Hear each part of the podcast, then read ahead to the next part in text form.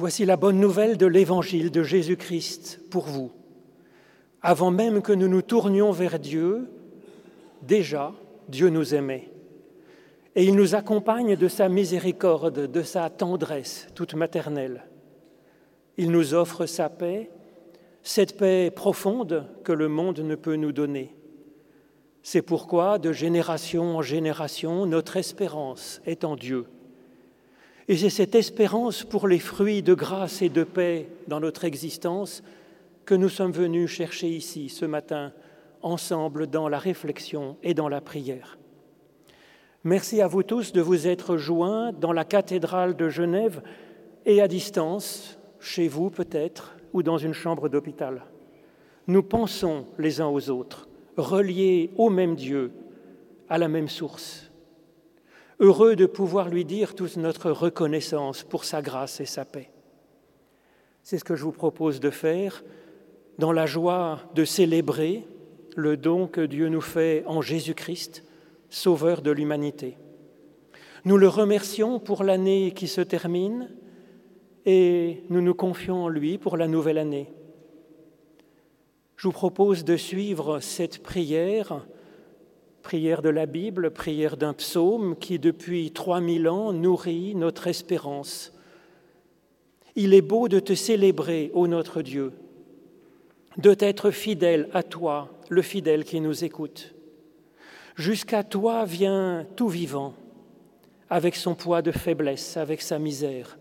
Et toi, tu pardonnes et tu secours, tu accompagnes. Toi, notre Dieu, notre Sauveur, espoir des horizons de la terre et des rives lointaines. Heureux qui vit dans ta présence, qui vit de tes dons, de ta bénédiction. Toi, Dieu de l'univers, tu visites la terre et tu la prépares, tu la combles de richesses, tu aplanis le sol, tu retires les pierres, tu arroses les sillons d'eau vive, tu bénis les semailles, tu prépares les moissons. Tu couronnes une année de bienfaits. Sur ton passage ruisselle la bénédiction. Oh, que tout exulte et chante. Après ce psaume 65 dont je viens de vous lire quelques lignes, c'est le psaume 47 que je vous propose de chanter. C'est le numéro 25 dans notre recueil, dont je vous propose de chanter les trois strophes. Chantez le Dieu saint, frappez dans vos mains.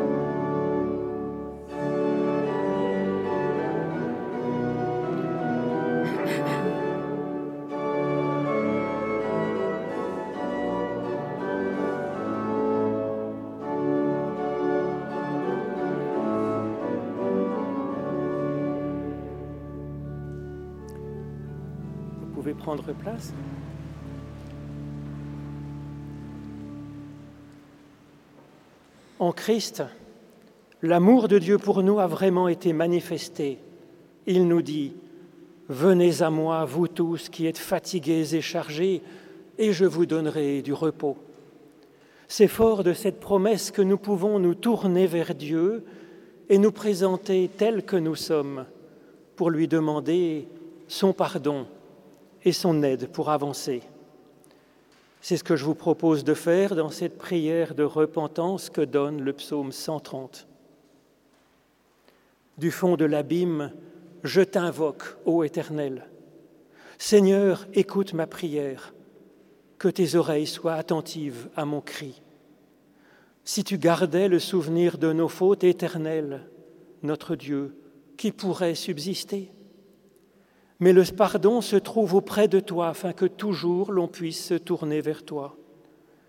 J'espère en l'Éternel, mon âme espère et j'attends sa promesse. Mon âme compte sur l'Éternel plus que les gardes ne comptent sur le matin. Plus que les gardes ne comptent sur le matin, ainsi son peuple met son espoir en l'Éternel, car sa miséricorde dure de génération en génération. Amen.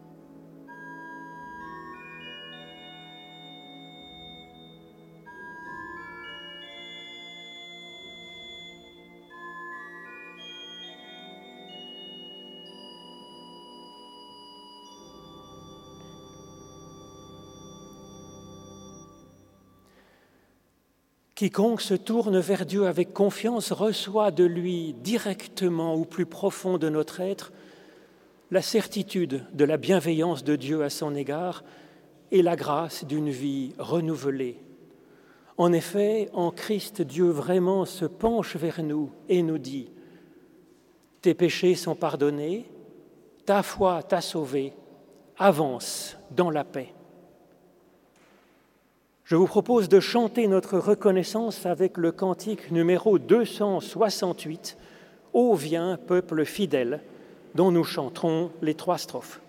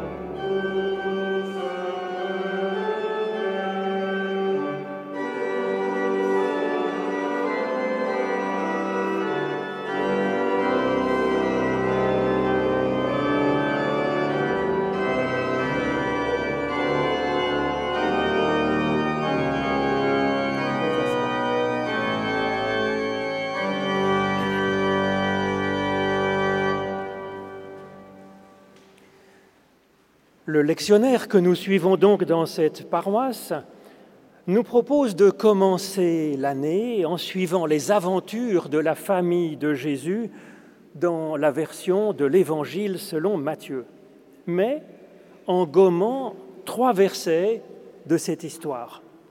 Alors c'est étrange. Cette page d'Évangile comprend trois courts épisodes qui se terminent chacun par euh, ce refrain C'est ainsi que s'accomplit la promesse des prophètes. Le lectionnaire garde le premier et le troisième épisode et passe sous silence le second, qui est pourtant très connu, celui du massacre des innocents. Nous le connaissons par des tableaux de Bruegel, de Rubens, de Poussin, mais aussi parce que cette histoire est assez horrible, je reconnais. Alors est-ce que ce serait parce que on serait pris pour des, enfants et que donc devant une scène interdite au moins de 12 ans pour cause de violence explicite, le lectionnaire nous l'aurait épargné. Mais à ce moment-là, il faudrait supprimer aussi la croix pour Pâques. Alors je pense que c'est une autre raison.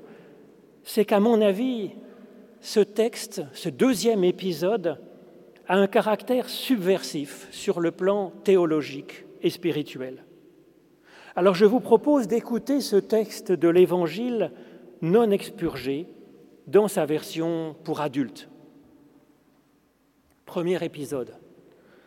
Un ange du Seigneur apparut en songe à Joseph et lui dit, Lève-toi, prends le petit enfant et sa mère et fuis en Égypte et reste-y jusqu'à ce que je te parle, car Hérode va rechercher le petit enfant pour le faire mourir. Joseph se leva, prit de nuit le petit enfant et sa mère et se retira en Égypte. Il y resta jusqu'à la mort d'Hérode, afin que s'accomplisse ce que le Seigneur avait déclaré par le prophète, J'ai appelé mon fils hors d'Égypte. Deuxième épisode. Quand Hérode se vit jouer par les mages, sa fureur fut extrême. Il envoya tuer tous les enfants de deux ans et au-dessous qui étaient à Bethléem et dans les environs, d'après l'époque qu'il s'était fait préciser par les mages. Alors s'accomplit ce qui avait été annoncé par le prophète Jérémie. Une voix s'est fait entendre à Rama, des pleurs et beaucoup de lamentations. C'est Rachel qui pleure sur ses enfants, et elle ne veut pas être consolée parce qu'ils ne sont plus.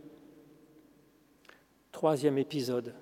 Après la mort d'Hérode, un ange du Seigneur apparut en songe à Joseph en Égypte, et il lui dit, Lève-toi Prends le petit enfant et sa mère et va dans le pays d'Israël, car ceux qui en voulaient à la vie du petit enfant sont morts. Joseph se leva, prit le petit enfant et sa mère et entra dans le pays d'Israël. Mais quand il apprit qu'Archélaüs régnait sur la Judée à la place d'Hérode son père, il craignit de s'y rendre. Et divinement averti en songe, il se retira dans le territoire de la Galilée, et il vint demeurer dans une ville appelée Nazareth, afin que s'accomplisse ce qui avait été annoncé par les prophètes, il sera appelé Nazaréen, petit rameau. Alors je voudrais vous lire ensuite deux de ces pages donc qui étaient dans les prophètes et qui sont ici citées. C'est d'abord Jérémie au chapitre 31. Ainsi parle l'Éternel.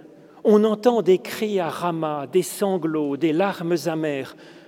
Rachel pleure sur ses enfants et elle refuse d'être consolée sur ses enfants, car ils ne sont pas, ils ne sont plus.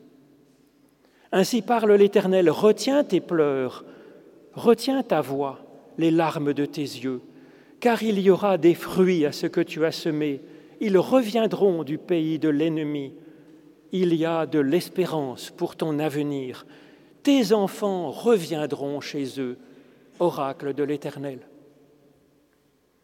Et puis, dans Ésaïe, au chapitre 11, un texte les plus connus comme prophétie messianique, alors un rameau sortira du tronc d'Isaïe et le rejeton, Netzer, fructifiera de ses racines. L'Esprit de l'Éternel reposera sur lui, esprit de sagesse et d'intelligence, esprit de conseil et de force, esprit de connaissance et de respect de l'Éternel. Il respirera dans le respect de l'Éternel. Il ne jugera pas selon l'apparence, il n'arbitrera pas selon la rumeur, mais il gouvernera les pauvres avec justice. Avec droiture, il sera l'arbitre des malheureux de la terre. Il frappera la terre du sceptre de sa parole et du souffle de ses lèvres, il fera disparaître la méchanceté. La justice sera la ceinture de ses reins et la fidélité sera la ceinture de ses hanches. Le loup séjournera avec l'agneau, la panthère se couchera avec le chevreau, le veau, le lionceau et le bétail qu'on engraisse seront ensemble, et un petit garçon les conduira. Ô Éternel, par l'étude de ces écritures anciennes, ouvre-nous maintenant à ton souffle de vie, au nom de Jésus-Christ. Amen. Et puis pour faire face à ce texte terrible avec euh, les fureurs d'Hérode, je vous propose de chanter notre confiance en Dieu avec le cantique numéro 340 dans notre recueil. C'est un rempart que notre Dieu.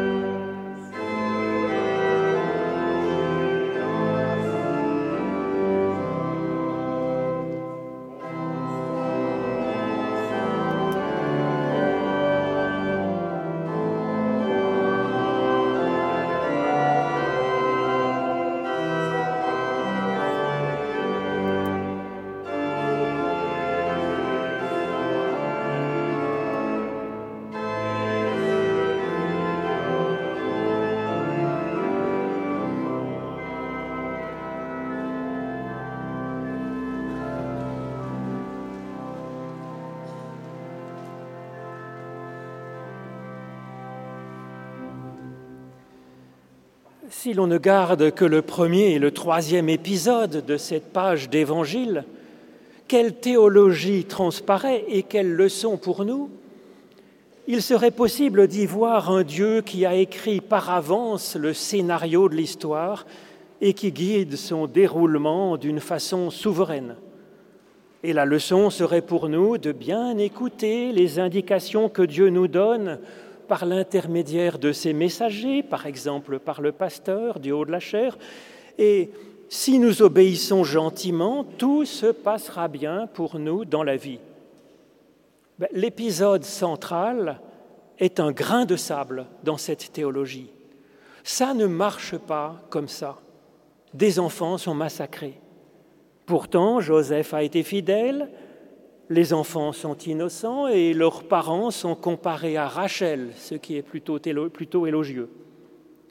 Alors si Dieu était le maître du scénario, quel Dieu serait celui-ci? Il s'occuperait de son chouchou, Joseph, filant douce avec sa famille, et tant pis pour les innocents qui vont payer la note à leur place Cela ne peut pas être la volonté du Père que nous révèle Jésus-Christ. Lui, il bénit les enfants. Par conséquent, si ces enfants innocents meurent, c'est malgré la volonté de Dieu. C'est qu'il n'a pas pu empêcher le massacre. Il garde chacun de ses enfants pour la vie éternelle, certes, mais en attendant, c'est un sacré gâchis pour eux et pour ceux qui auraient bénéficié de leur présence ici-bas. Cet épisode horrible nous appelle à réviser notre conception de la providence de Dieu. Son plan n'est pas un scénario écrit avec le sang des bébés innocents. Dieu a une visée qui est la vie en abondance pour chacune et pour chacun. Et pourtant, de la mort frappe cruellement des innocents. C'est une réalité et c'est un scandale aux yeux de Dieu et il lutte. Notre texte parle précisément de cette force et de cette faiblesse de Dieu, comment il agit en profondeur en Christ et ce que nous pouvons attendre concrètement de Dieu dans notre détresse. Dieu donne au monde son salut en Jésus-Christ. Nous en sommes témoins et cela change notre vie. En même temps, il reste bien des drames et des injustices, et des personnes sont si désespérées qu'elles ne veulent même pas être consolées de leur détresse. Et je pense que c'est essentiel de le dire au cœur même de notre espérance du salut en Jésus-Christ. Car l'idée même que Dieu guiderait l'histoire dans ses moindres détails d'une façon souveraine et qu'il exaucerait toujours la prière du juste, cela fait énormément de dégâts, car ce n'est pas possible, ça ne marche pas comme ça. Cette théorie, elle est douce pour ceux qui ont la vie facile, quand ça va bien. Mais cette théorie, elle aggrave encore la peine de ceux qui sont frappés par une catastrophe, par la méchanceté, par la violence, par la maladie. Car comment comprendre alors ce mal qui nous tombe dessus? Peut-être que Dieu ne les aimerait pas? Ce serait contraire à tout l'évangile du Christ. Alors quoi? Peut-être que cette personne n'aurait pas assez bien prié ou pas assez prié en quantité. Mais Dieu n'a pas besoin d'être convaincu par des tonnes de prières ou acheté pour nous vouloir du bien, pour nous faire du bien, sinon ce ne serait pas de l'amour. Alors peut-être que Dieu aurait donné sa bénédiction, mais que nous n'aurions pas bien écouté la parole de Dieu ou pas bien obéi. Mais Dieu ne pratique pas la peine de mort ni la torture pour punir les coupables. Et il n'abandonne pas à la mort même la plus perdue des brebis perdues nous dit Jésus. C'est Hérode qui est source de mort, ce n'est pas Dieu. Dieu est purement source de vie, même pour ses ennemis qu'il n'abandonne pas, nous dit Jésus. Dieu est source d'un bonheur nouveau, même ceux qui auraient perdu goût à la consolation. Alors c'est vrai que nous sommes parfois source de malheur, les Hérodes ne sont pas toujours les autres. Nous participons aussi parfois à notre propre malheur, c'est vrai, mais d'autres fois, le mal n'a tout juste pas de sens. C'est un hasard malheureux qui nous a frappés. Et pourtant, nous dit ici Matthieu, Dieu donne son salut en Christ, vraiment. Alors comment le donne-t-il? Il y a deux marqueurs de salut dans ce texte. D'abord, très concrètement, comme Dieu est avec Joseph, comme il entend les cris de Rachel, le salut de Dieu est un accompagnement individuel de chacun par Dieu. Ensuite, dans ce qui nous est dit sur le Christ en conclusion, lui, le salut de Dieu donné pour le monde entier, il sera appelé Nazaréen, ce qui signifie, à mon avis, parce que c'est très discuté, il sera appelé petit rameau, comme dans cette fameuse annonce de la venue du Messie par le prophète Ésaïe. Un rameau sortira du tronc d'Isaïe, un rejeton, Netzer, naîtra de ses racines. C'est ainsi que Dieu travaille sans cesse au salut, avec chacun et partout dans l'univers par son souffle, et en Christ d'une façon toute nouvelle.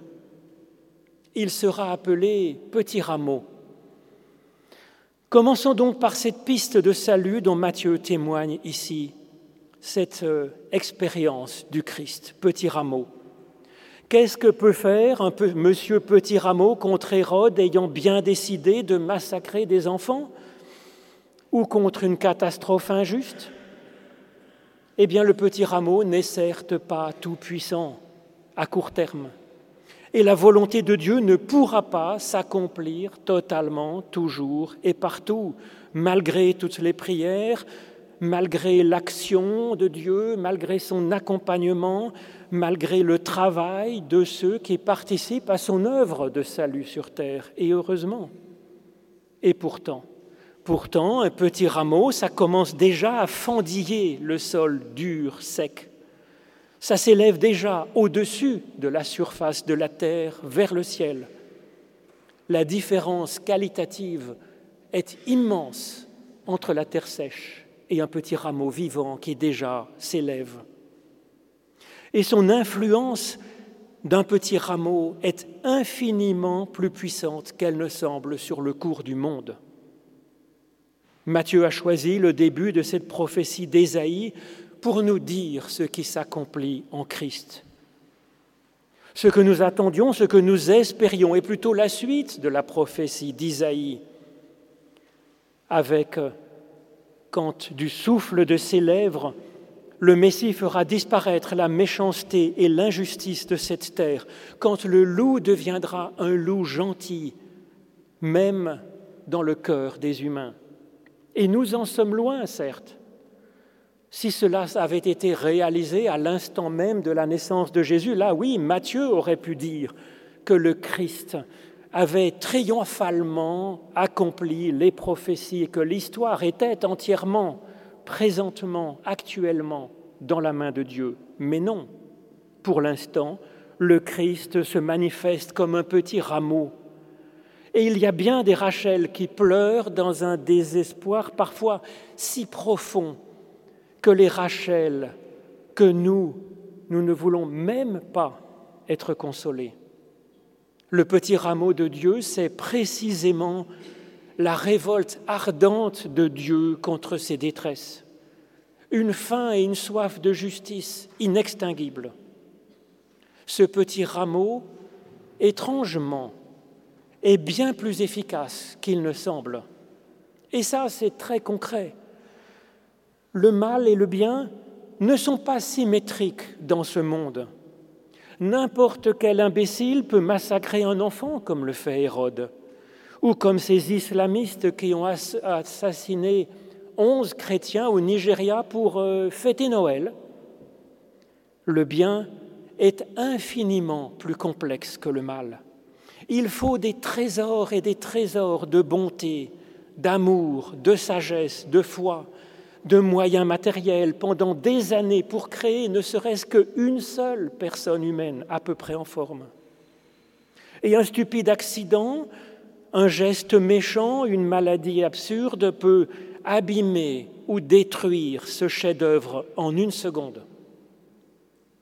Dans cette situation, face à cette réalité, comment est-ce qu'il peut exister même de la vie sur Terre et de la bonté et tant de beauté, d'intelligence et de joie alors que le mal est un million de fois plus simple et plus efficace que le bien? C'est le signe qu'il existe une réalité profonde et mystérieuse dans la structure même de l'univers.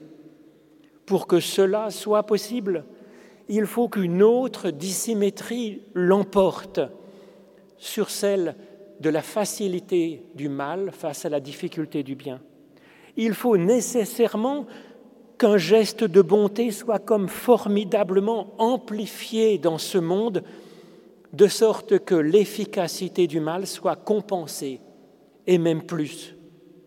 Un scientifique parlerait de résonance, celle du bien, celle de Dieu, celle de notre gratitude, celle de notre joie et de notre louange, celle de notre aversion naturelle contre le mal.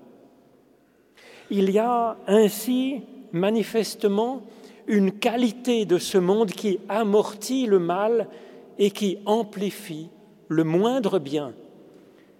C'est la force du petit rameau. Le monde décrit par cette page de l'Évangile est assez réaliste. Et en fait, si l'on regarde ce que ce texte dit du monde, le monde n'est pas si mal parti que ça. Il y a certes la folie de la méchanceté humaine incarnée ici par Hérode, il y a l'Égypte qui évoque l'industrie humaine qui visiblement est utile pour vivre comme un passage, mais qui présente aussi le risque que l'on s'y englue et il y a notre chez nous, le petit Nazareth, où l'on peut s'épanouir soi-même en petits rameaux de salut. C'est ce monde complexe que l'ange du Seigneur nous apprend à vivre. C'est ce monde que Dieu aime et que Dieu travaille en profondeur à sauver. C'est ainsi qu'un petit rameau l'emporte déjà un petit peu et l'emportera finalement sur les fureurs hérodiennes et sur les risques égyptiens. La bonté. La bonté est non seulement plus belle que le mal, mais elle est aussi mystérieusement, infiniment plus efficace, à long terme certainement, et même à court terme. S'il n'en était pas ainsi, la vie n'existerait même pas sur Terre ni aucune société serait possible, pas même deux amis qui se tiennent par la main. Alors c'est vrai qu'il demeure des détresses insupportables, et contrairement aux légendes trompeuses et culpabilisatrices, ce n'est pas toujours de notre faute, pas toujours la faute de l'humanité, et Dieu ne peut pas toujours tout arranger. Mais parfois, oui, c'est cette complexité que dit la citation de Jérémie qui est au cœur du deuxième épisode. Il évoque Rachel qui pleure sur ses enfants qui ne sont pas ou qui ne sont plus, mais pourtant elle finira par avoir les enfants qu'elle désespérait d'avoir. Jacob pensera avoir perdu ses deux fils de Rachel avant de finalement les retrouver en pleine forme. Et quant à Jérémie, quand il parle de cela, il annonce ici que la déportation d'Israël à Babylone prendra fin. Et c'est vrai qu'elle prendra fin. Et pourtant, pourtant, cette citation est là aussi pour nous dire qu'il existe des histoires qui se terminent mal, en dehors de la volonté de Dieu, comme par ce massacre d'innocents. C'est une réalité complexe quelle histoire et c'est cela que nous montre le deuxième épisode, prenant en compte nos détresses bien légitimes, nos révoltes.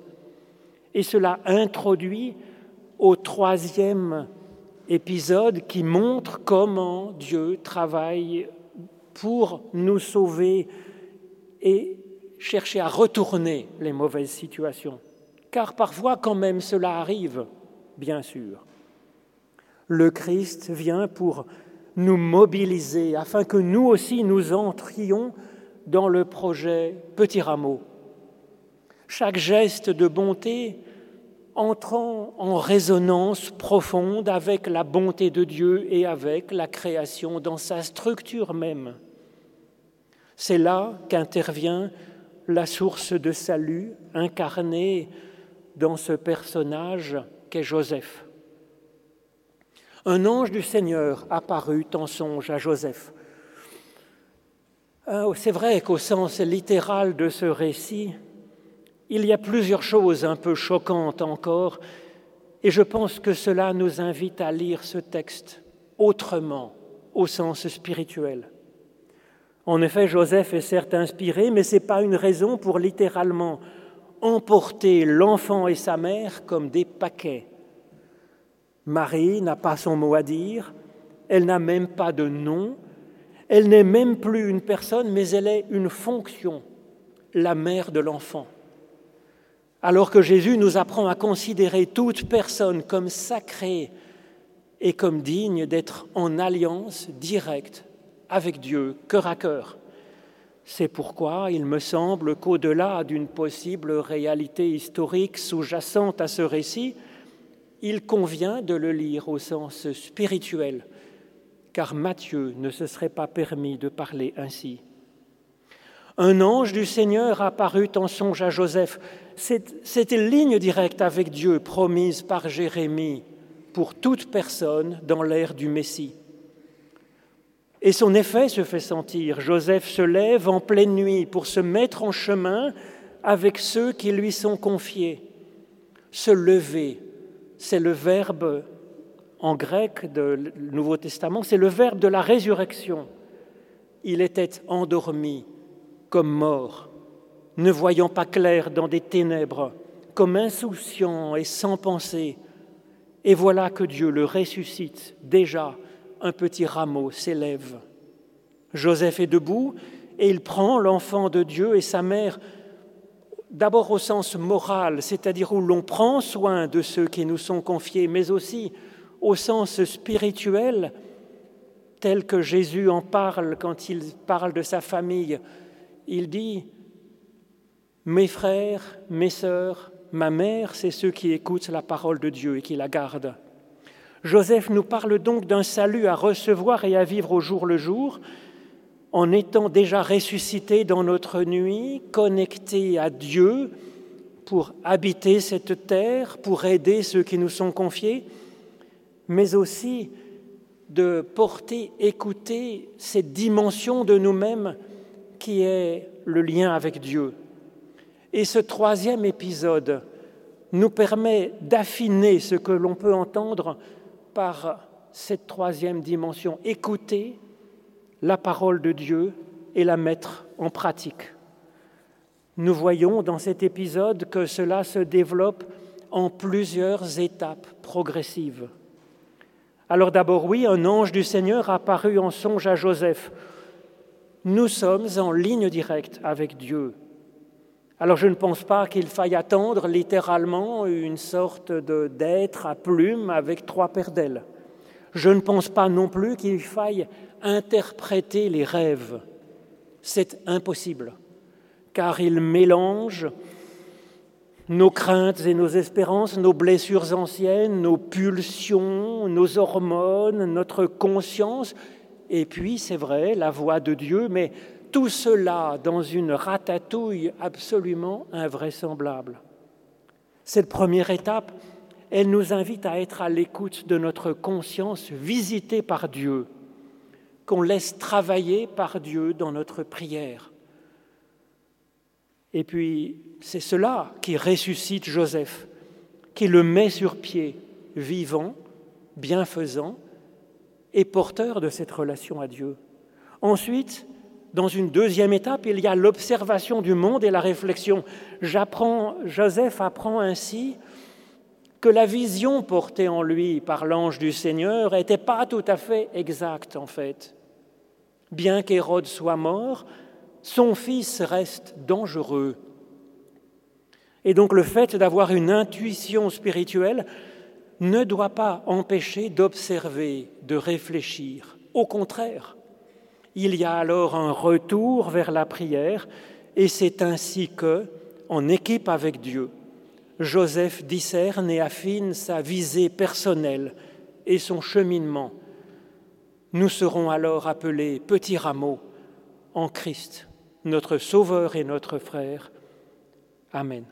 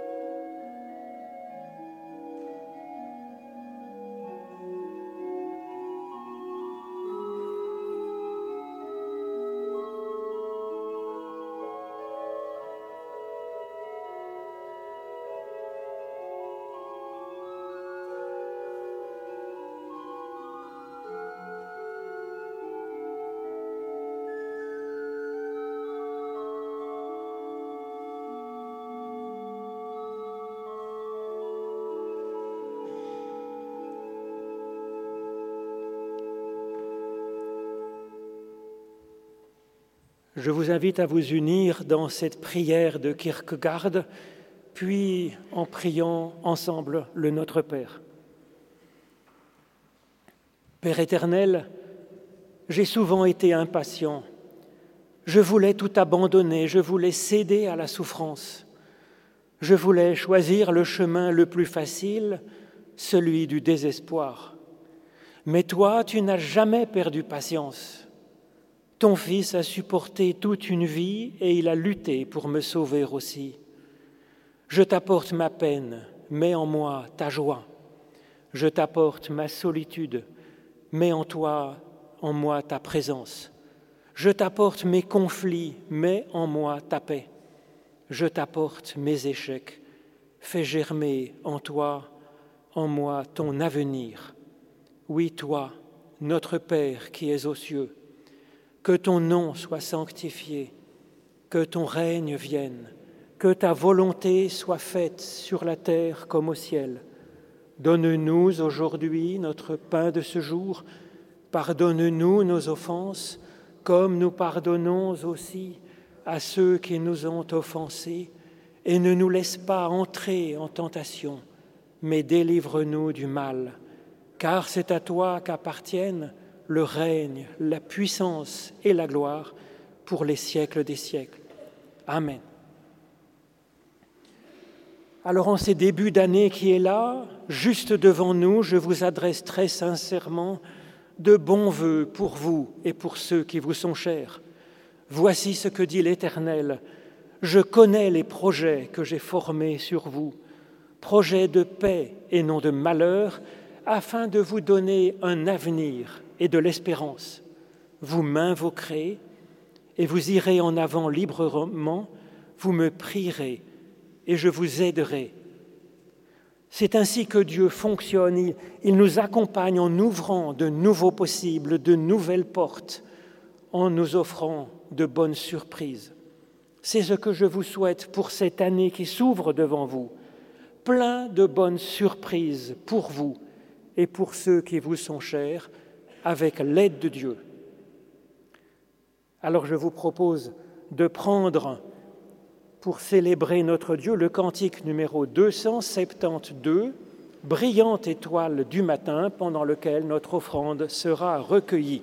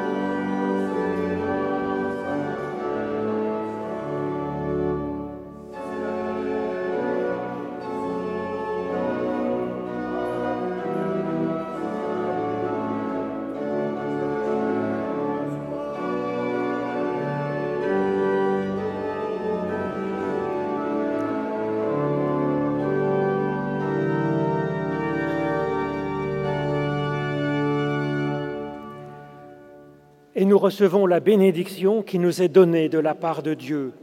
L'Éternel te bénit et t'accompagne fidèlement chaque jour. L'Éternel fait resplendir sur toi sa lumière et t'accompagne de sa grâce. L'Éternel lève son visage vers toi et te donne la paix. Sois béni, ô Éternel, de toute bénédiction. Amen.